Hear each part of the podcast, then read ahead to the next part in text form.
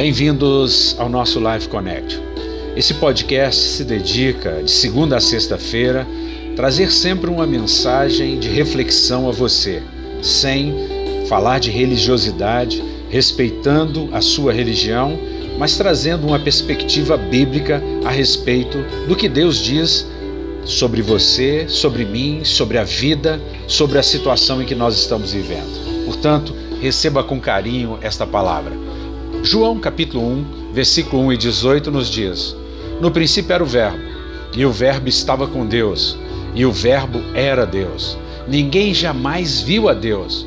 O Deus unigênito que está no seio do Pai é quem o revelou. O que a Bíblia está dizendo aqui para nós é que Jesus era o Verbo, era o Logos, era a palavra que estava lá em Gênesis capítulo 1, versículo 1 e em diante. O Verbo estava com Deus. O Verbo não veio a existir apenas dois mil anos como Verbo encarnado, mas é fato que ele se encarnou, se fez carne, por obra e graça do Espírito Santo. E aqui fala alguma coisa muito profunda. Ninguém jamais viu a Deus. Ninguém é testemunha de Deus. O Deus unigênito, Jesus é esse único que pode nos revelar Jesus. O Deus unigênito que está no seio do Pai é quem o revelou.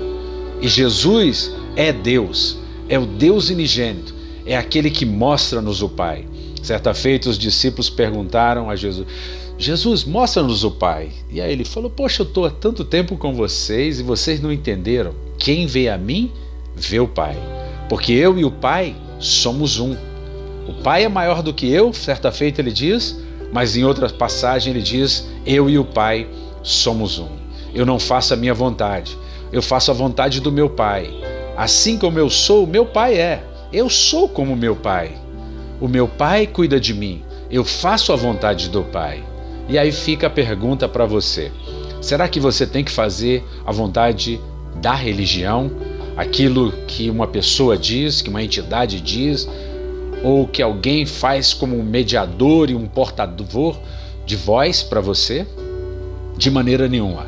Busque a Deus, leia a Bíblia, peça ao Espírito Santo para trazer o entendimento a você. Estude a palavra, porque nela você encontra vida eterna Zoe Aionós. Escapar da morte, ter vida eterna, implica necessariamente em crer que Jesus é o Verbo de Deus. Pense nisso. Um beijo grande no coração. Até o nosso próximo encontro.